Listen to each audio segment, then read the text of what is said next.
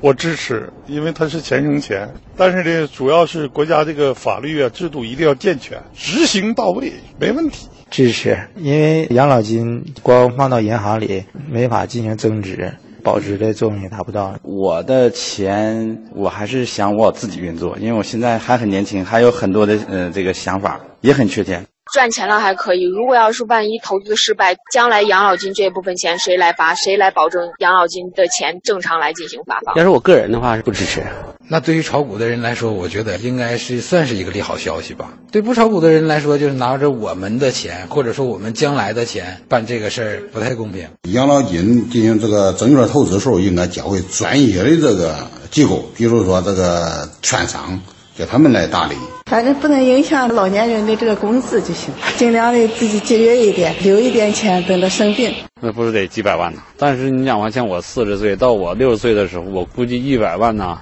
也不顶啥。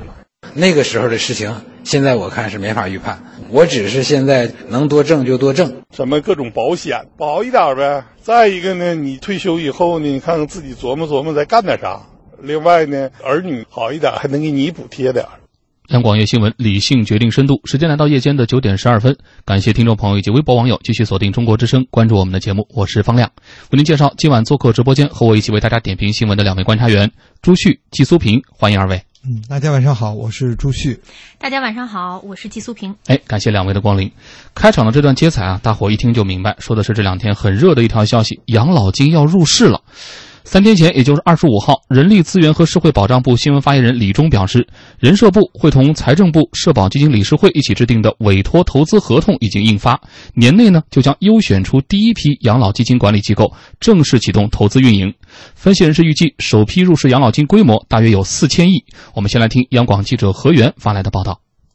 按照此前的政策，养老金只能存银行、买国债。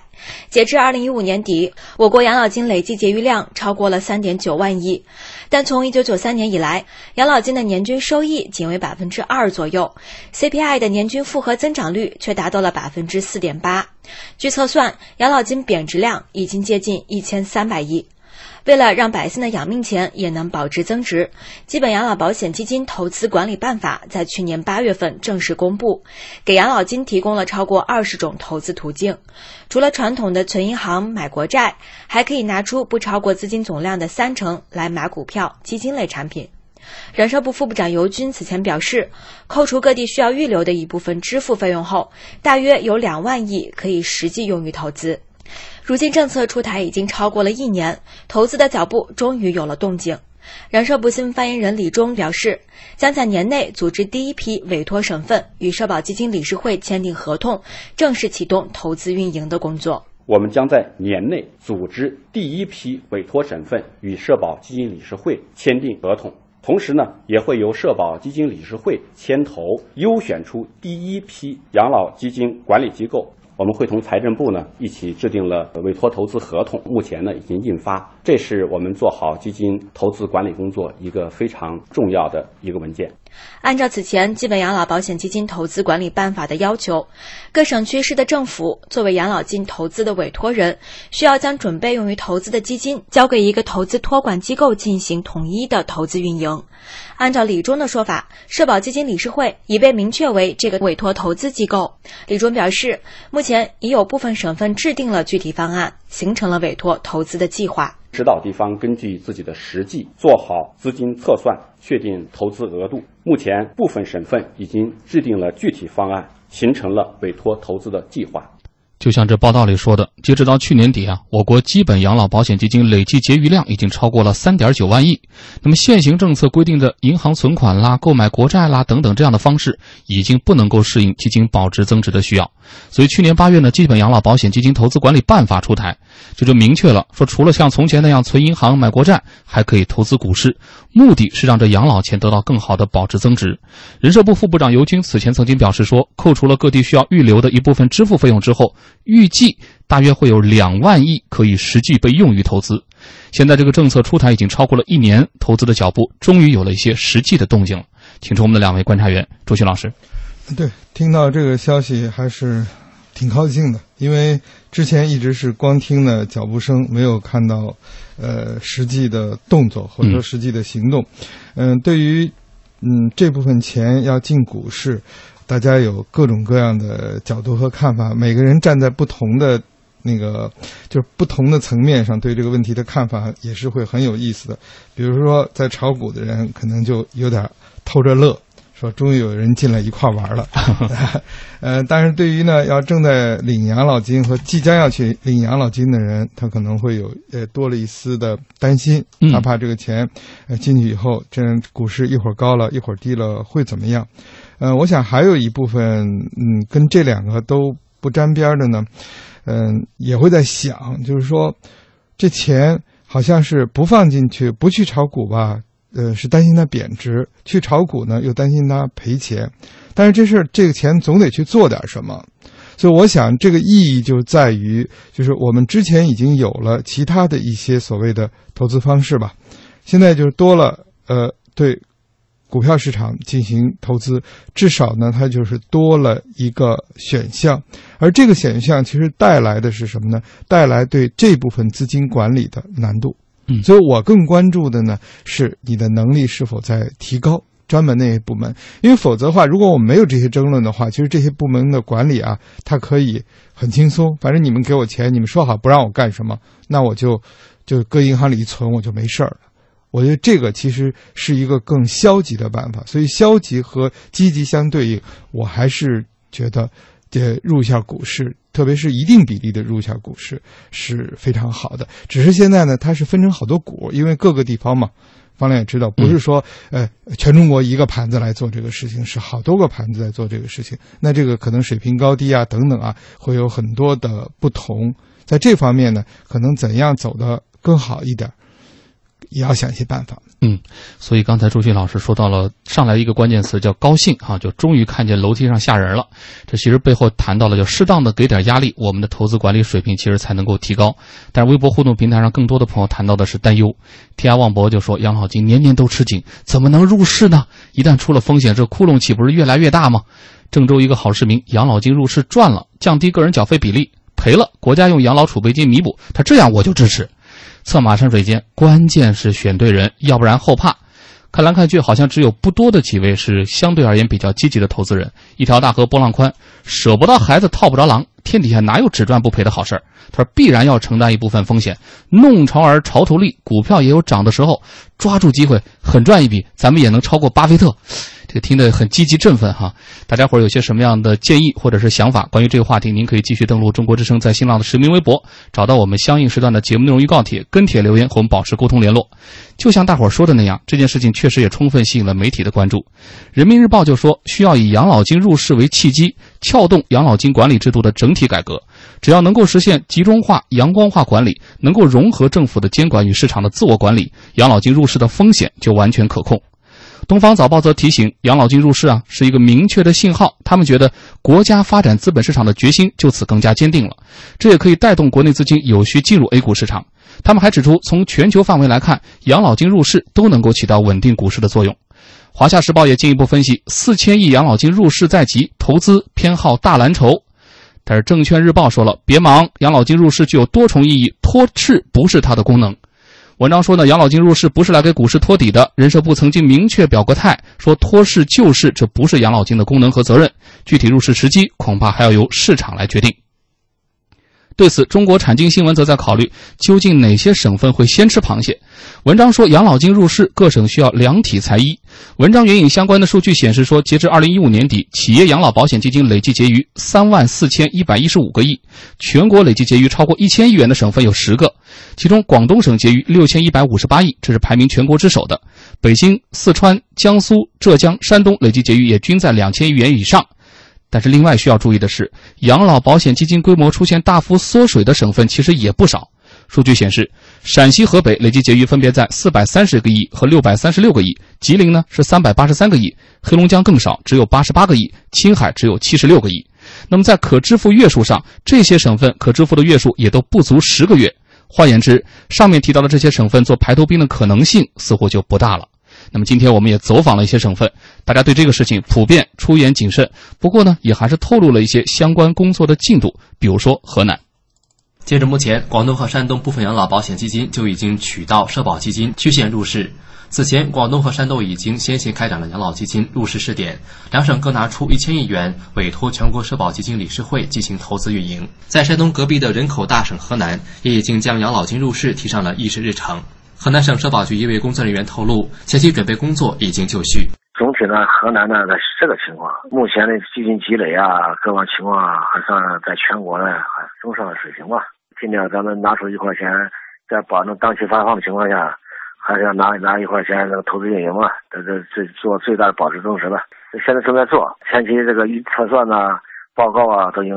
都弄过了。河南省人社厅今年十月份发布消息，从二零一六年一月一号起，河南企业、机关事业单位退休人员基本养老金统一上调。河南此次养老金调整分为定额调整、挂钩调整和特殊倾斜三大部分。其中，定额调整为调整范围内的退休人员每人每月增加七十元，而这也是河南省连续十二年提高退休人员的养老金待遇。河南省人社部门的工作人员表示，社保基金入市投资，各地都很谨慎，前提是保证正常发放。那这一个就是各个省要以省政府的名义拿一件，哎，难一点，然后这个到时间肯定还有细化的东西啊，你首先要保证发放嘛，对不对？你保证发放的前提下，才想才说你怎么去投资运营、保值增值啊这一块的东西。对的，因为整个它不是光养老，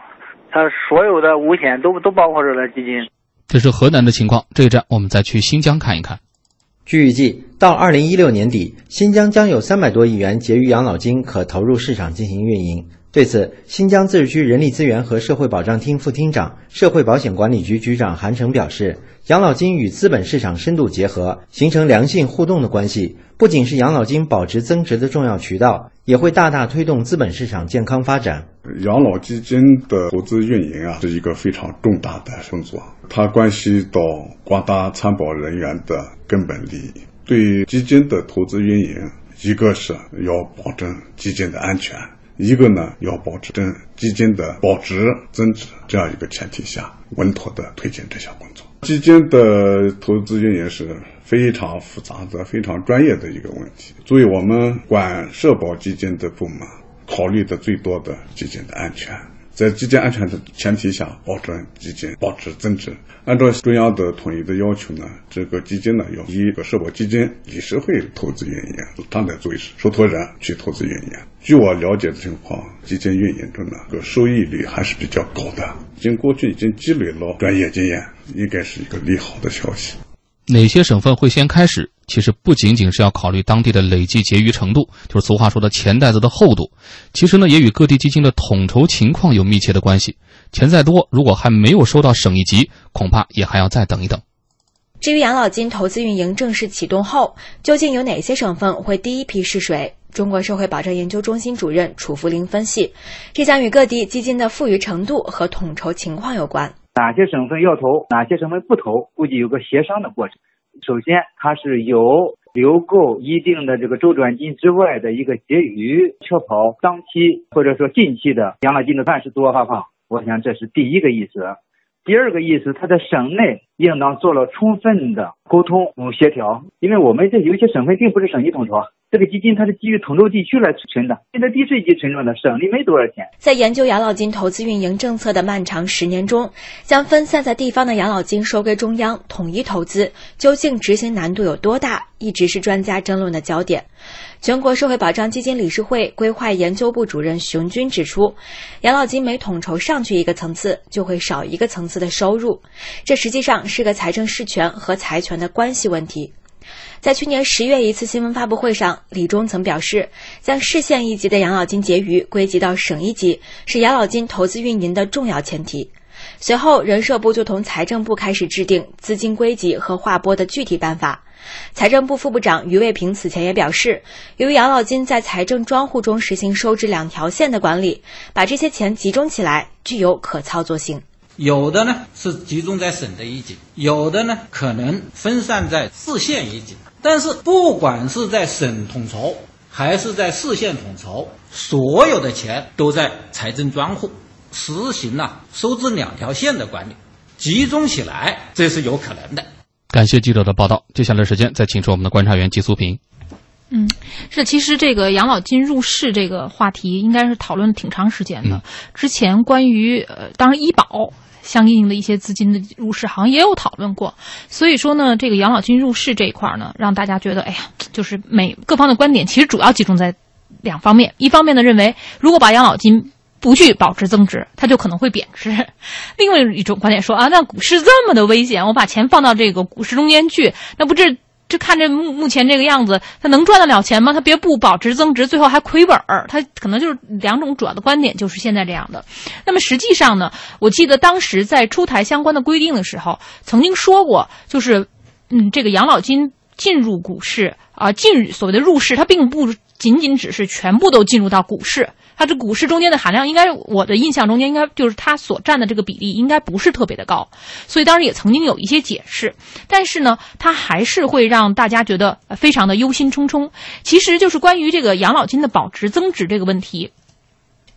不仅在咱们国家，在很多实行养老金制度国家里头，应该说都是问题，就是都会有各方面的这种考量，而且有一些所谓的呃，就是经验。就是说，哎，怎么来去运用这个养老金的保值增值？那么有一些呢，就像跟我们国家的这种情况也很相似，就是说各级统筹上来之后，然后呢，这个国家直接把它去放入到一些所谓的这个基金中间去，然后保值增值。还有一些国家，它的这个方法呢也挺有意思的。它方法是什么呢？就是说，呃，我把它收上来之后，它这个户实际上是在你自己，你你是可以自己运用的。运用运作之后呢，然后规定你有 A、B、C、D、E、F。比如说五只基金，你可以自己去选，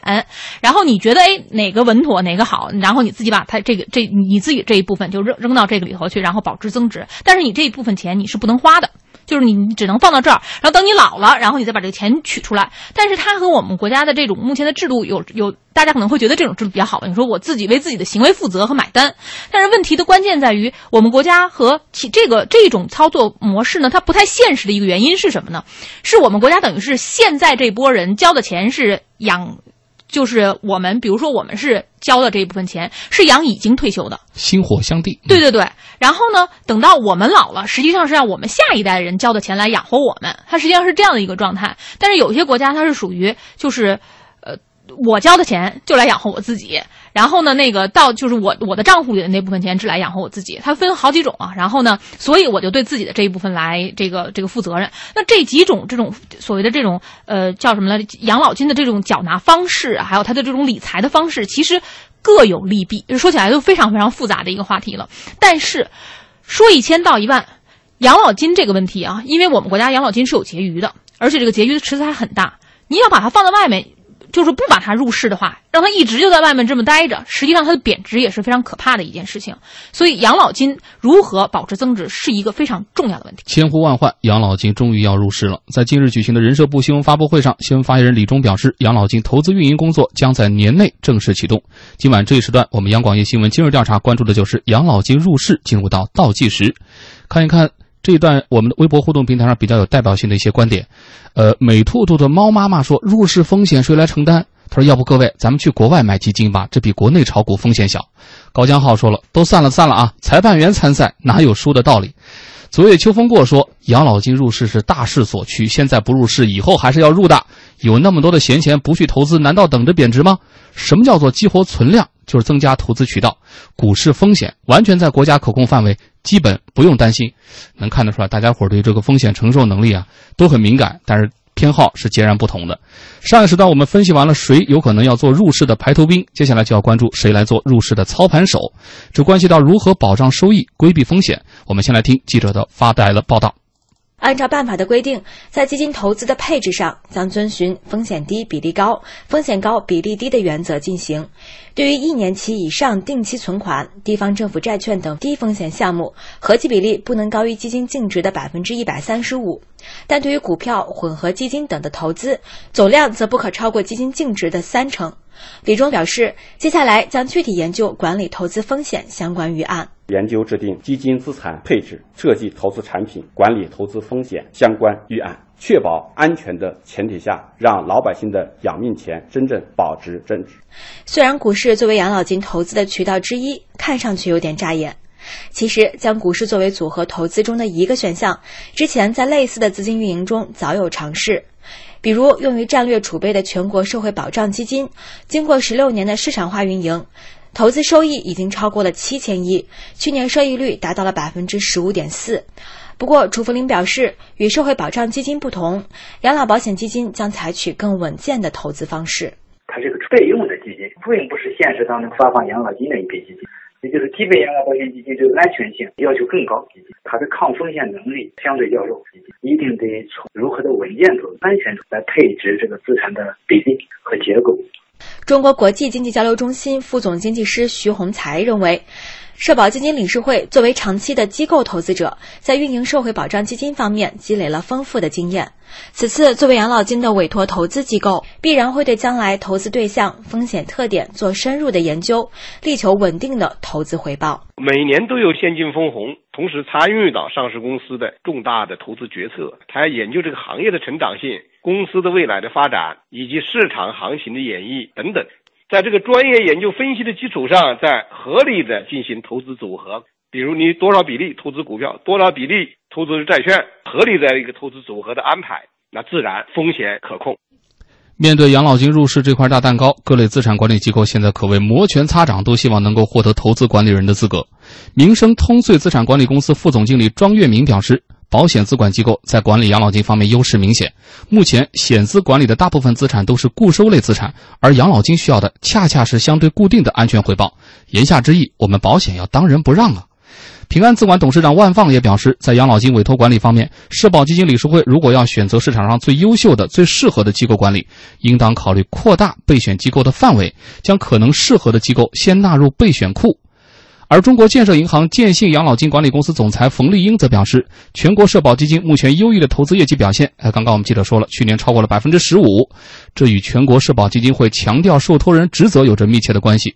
考虑到基本养老保险基金的归集分散在全国各个省份，全国社保基金理事会完全可以借助现有的企业年金基金受托人的分支机构或者网点优势，把部分工作委托给现有的企业年金基金受托机构。不少媒体也分析，养老基金管理机构确实有可能来自于二十一家拥有企业年金管理资格的公司。作为补充养老保险的这个企业年金制度，那么在现实当中运行的究竟怎么样？究竟有多少企业为员工缴纳了企业年金呢？我们一起选一个地方看一看。企业年金是指企业及其职工在依法参加基本养老保险基础上，依据国家政策和本企业经济状况，经过必要的民主决策程序建立的，享受国家税优支持的养老保障计划。河南省人才交流中心定期举办各类大型招聘会，省内知名企业也会借此招揽人才。中心市场部主管翟亚楠表示，经常招聘的单位几乎不会提供企业年金的福利待遇。很少有这个政策，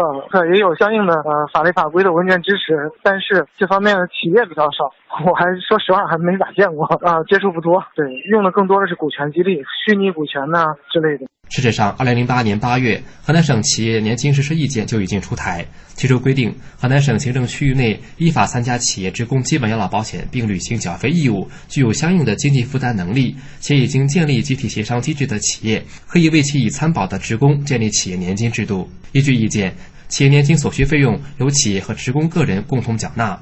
企业缴费每年不超过本企业上年度职工工资总额的十二分之一，企业和职工个人缴费合计一般不超过本企业上年度职工工资总额的六分之一。职工退休后可以从本人企业年金个人账户中一次或定期领取年金。郑州市人社局负责社保基金监管的工作人员透露，企业年金很少由企业缴纳。现在确实没有将，原来电力系统包括这个系统有，但现在呢，因为这几年我们没开始搞，因为下一步文件呢，我们准备就是这个机关事业单位都有职业年金以后呢，这企业也开始交年金了嘛。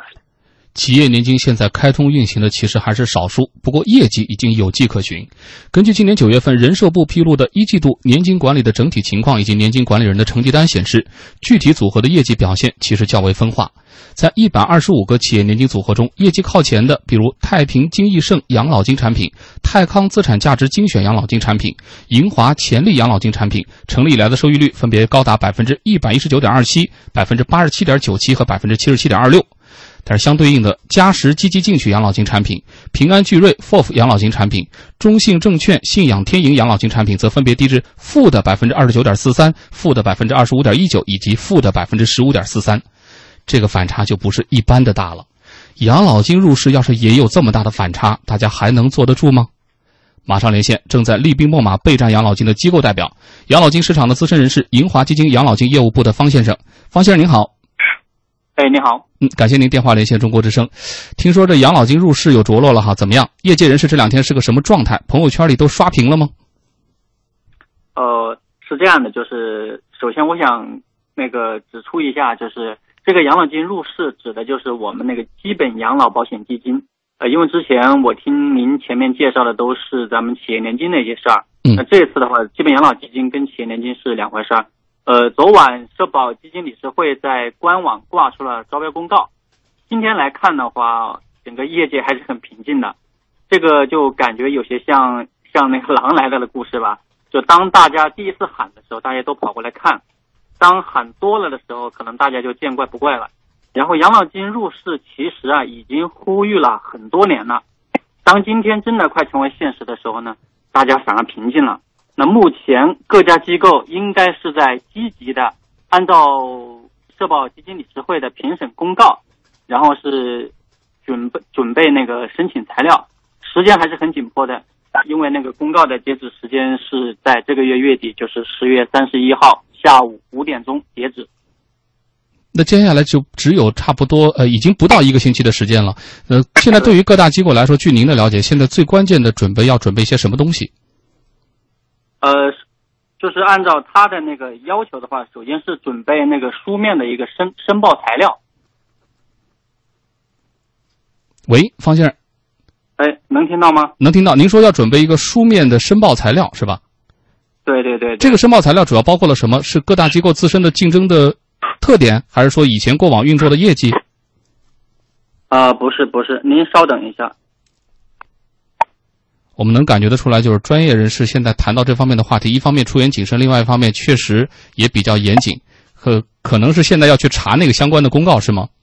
对对对对对，因为确实是昨天出来，然后我今天其实也一直在外面出差呀。那个申请材料就是，你像比如说要包括咱们那个机构的名称啊、法定代表人信息、包括联系人信息，还有符合首次评审申请材料的证明材料，还有以前。实际从事咱们社保基金管理或者是企业年金业务的相关的合同名称以及合同有效期等等，呃，这些东西其实都都是一些呃法律上的一些书面的文件，所以准备起来可能还有一些呃时间上的紧迫性，因为所有出去的材料啊，我们这个上报到基金理事会的材料都要盖上我们各个机构的一个公章。所以，整个在机构内部来讲的话，它走一个公章的流程的话，也是还需要时间的。嗯嗯，刚才您谈到了说这是基本养老金，其实我们今天反复强调的也是这个关键词。但是刚才我们为什么要说和企业年金做比较？因为大家都在讲这个养老基金管理机构第一批放开，有可能就来自于二十一家拥有企业年金管理资格的公司。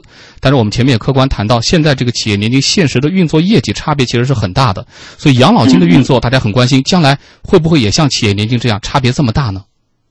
好。其实这个问题是这样的哈，呃，我首先纠正一下，就是说，呃，这次养老金的管理机构会从二十六家机构里面产生啊，就是未来除了以前就管理的全国社保的证券基金机构以外，还有保险机构，也就是说，呃，会从具备社保基金资格的机构，还有具备企业年金管理资格的机构，这个总共是有二十六家机构里面会产生，嗯，呃，对。那首先的话，它这个就呃，它这个管理机构会有一些雷同，呃，从另外一方面来讲呢，就是企业年金从二零零四年正式启动运作到现在，那也发展了十二年的历程。其实各家机构啊也积累了丰富的管理经验。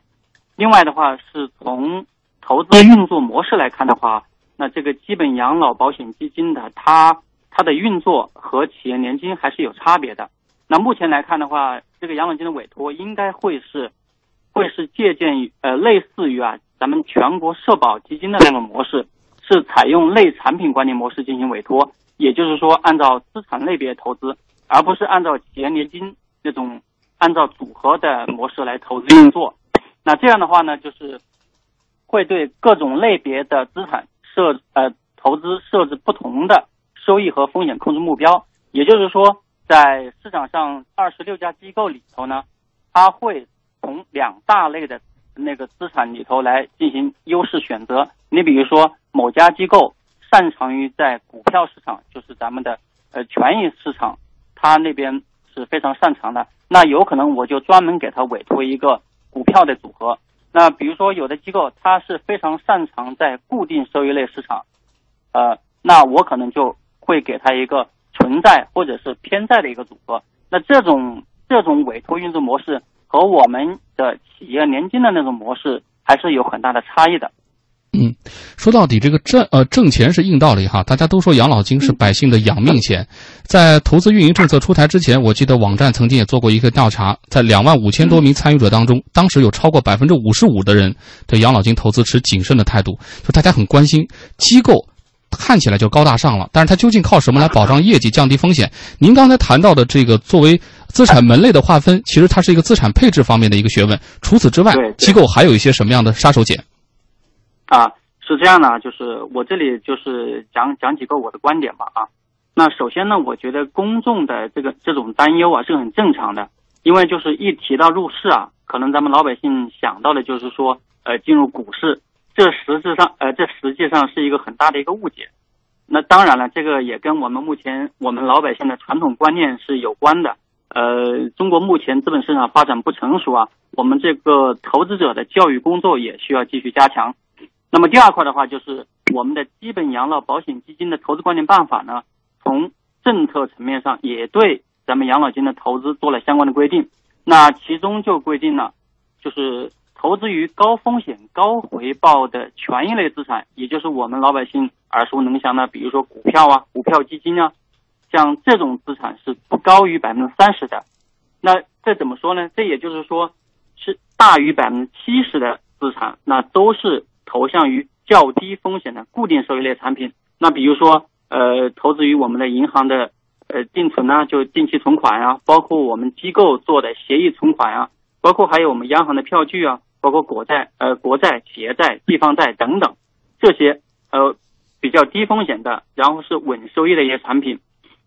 那么第三个方向呢，就是说我们基本养老保险基金的办法还规定啊，这个我们基本养老保险金。还可以投资于国家的重大项目以及重点股权，不高于百分之二十的比例。那这一块这个投资方向呢，和我们全国社保基金是相似的。而且从过往的全国社保基金的投投资的那个实践来看呢，这个投资回报还是非常好的。那最后的话，从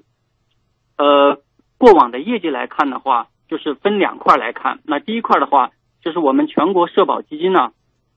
它的长期业绩是很不错的。那根据我们全国社保基金理事会二零一五年的年报呢，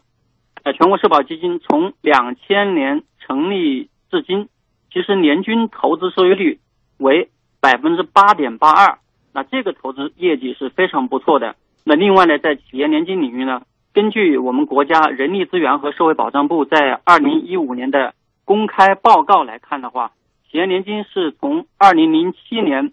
正式有公开统计数据运作到今的话，我们的年均投资收益率也达到了百分之八点零九，那这个投资回报啊也是非常好的。所以我个人觉得，从长期来看的话，养老金入市肯定是没有任何问题的。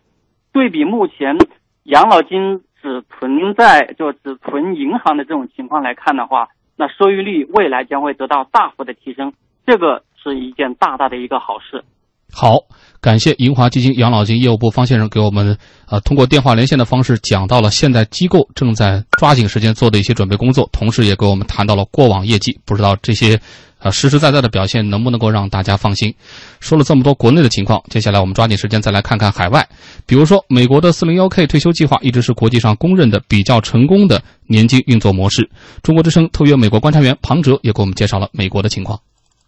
美国退休金 401k 制度是职员自愿参加公司补助的一种退休金机制，其中包括各种风险与回报程度不同的投资项目和每月自愿从薪水中扣除的税前金额。公司方面呢，会根据员工每月从薪水中扣除的四零一储蓄金额，按比例追加补助金到员工的四零一 k 储蓄当中。如果年轻、承受风险能力强、家用支出不高的员工，就可以让公司高额扣除税前收入，这样公司补助比例也会高，收入所得赋税少，投资回报也会高。但是四零一 k 的钱一定要到退休年龄才能提取，否则会遭到罚款，还要补税。经济低迷导致退休年龄不断的推迟，所以很多原来准备六十岁退休的人继续工作到七十岁，也有的先享受退休，然后另找工作。一方面增加收入，另一方面呢，也是保持每天生活有意义。这一点从心理上到生理上，对老年人来说都很重要。我们再来看看欧洲的情况。欧洲财政状况最好的德国，从2012年开始提高退休者的年龄，从65周岁提高到了67周岁，延长的两年分24个月逐步过渡，每年在上一年的基础上增加一个月的工作时间。即便如此，专家预测，由于人口不断减少和老龄化不断加剧，降低退休金或者是再度延长退休年龄，恐怕也难以避免。来听中国之声特约德国观察员薛成俊的介绍。即便是将退休年龄延迟到六十七岁，仍然无法走出德国人口严重老龄化带来的困境。而在实际操作当中呢，也面临很多难以解决的问题，比如工作效率和员工的身体健康等等。高龄员工呢，他毕竟在精力、体力方面都无法和正常年龄段的员工相比。虽然说德国已经通过了退休年龄改革方案，但是呢，在执行当中呢，还是比较灵活的。就目前的六十五岁界限来说，并不是所有人都一定要熬到六十五岁才退。而是呢，可以根据自身以及所在单位的状况办理早退，一般呢也是在六十岁左右，必须根据劳资双方的意愿。如果是办理提前退休，那么退休金也要进行相应比例的减少，只有到了法定年龄才能拿到全额退休金。如果我六十岁办理了退休，那么前五年所拿的退休金不是全额的，只有从六十五岁开始才能拿到全额的退休金。听到了美国和欧洲的情况，他山之石究竟能够给我们带来哪些借鉴？接下来电话连线中国社科院世界社保研究中心副秘书长齐传军博士。齐先生您好。哎，你好，主持人。嗯，对于养老金，大家经常听到一个说法，我们今天节目里也反复在说，就是百姓的养命钱。但是我知道您对这种说法，这个比方好像一直不太感冒，为什么？呃，这是我的观点。那个主要是因为中国的语境造成了一种混乱。我们指的养老金呐。老百姓就自然想到了，就是说他退休以后领取的待遇，英语里边就是 benefit。那么实际上我们是养老金投资，实际上应该也叫养老基金的投资。这个养老基金和你的 benefit 和你的待遇是之间的未必是一一相关的，而在中国呢就根本就没有什么太强的相关性，因为我们这个待遇啊计法原则呢和你这个养老金的规模没有直接联系。换句话说，养老金的规模大小。那是中央的资产和负债，就是政府的资产负债。如果这种资产逐渐的做大，通过投资做大，那么它未来应对就是说人口老龄化下的这个养老金的发放，那么政府更有底气。如如果存在着一个贬值或者一个损失，那么未来它必然成为政府的一个项这个很沉重的负担，进而转化成未来的纳税人来承担，是这么个逻辑。所以说呢，我就。就说，我觉得呃，老百姓，咱们老百姓啊，不要一提这个养老金投资呢就要担心。其实养老金投资，呃，真正应该担心的，并不是我们的退休人员，而是未来的纳税人，我们的年轻人，呃，可能对影响比较大一些。我理解您的意思，其实通俗的讲法就是，即使这个钱投资亏了，也有政府的兜底。不过这个兜底有可能转化为未来这个公民的这个纳税的负担，是这个意思吗？是这个意思。嗯，谈到国际，刚刚我们也初步了解了一下，比如美国、德国啊这些各呃不同地方的这些养老金的管理模式和入市的方法哈，这些你都考察过。所以在您看来，从后来者借鉴的角度，我们的养老金入市，比如最该学习他们的哪一点？有没有最需要注意规避的地方？这个养老金入市啊，我们今天主要是讲的是全称是基本养老保呃基本养老呃基本养老基金的入市。那么实际上各个国家呢，因为实行的基本养老保险的模式不同。所以说呢，有些国家呢，我们借鉴的时候一定要搞清楚他们的模式和我们中国有什么区别。比如说德国，德国为什么不入市？因为德国是三方交费的，雇主、雇员加上国家政府交费，它是三方交费的。从一开始就是这么制定的，从德呃那个最早的呃俾斯麦时期就是这么制定的。那么这种制定呢，就是导致呢，它就是没有结余或者结余的数量很少，它没有这个贬值的压力，所以说，它也没有投资这种呃紧迫性。那么像美国，美国是一个另外一种类型。那么它有大量的结余，那这些结余的钱呢，因为历史的原因呢，已经投向了这个国债，就是相当于就是借钱给政府。那么政府通过这个呃使用了这些养老呃基金结余的这种资金，那么同时呢，它又呃降低了整个这个宏观税负，那么实际上也促进了这个呃市场经济的发展。那么这是历史的原因。但是呢，这种东西呢，我们又不能够轻易的学美国。呃，说简单一点，如果说我们的现在的养老基金如果全部啊购买国债，那么政府能不能减税呢？我觉得恐怕这是个问题，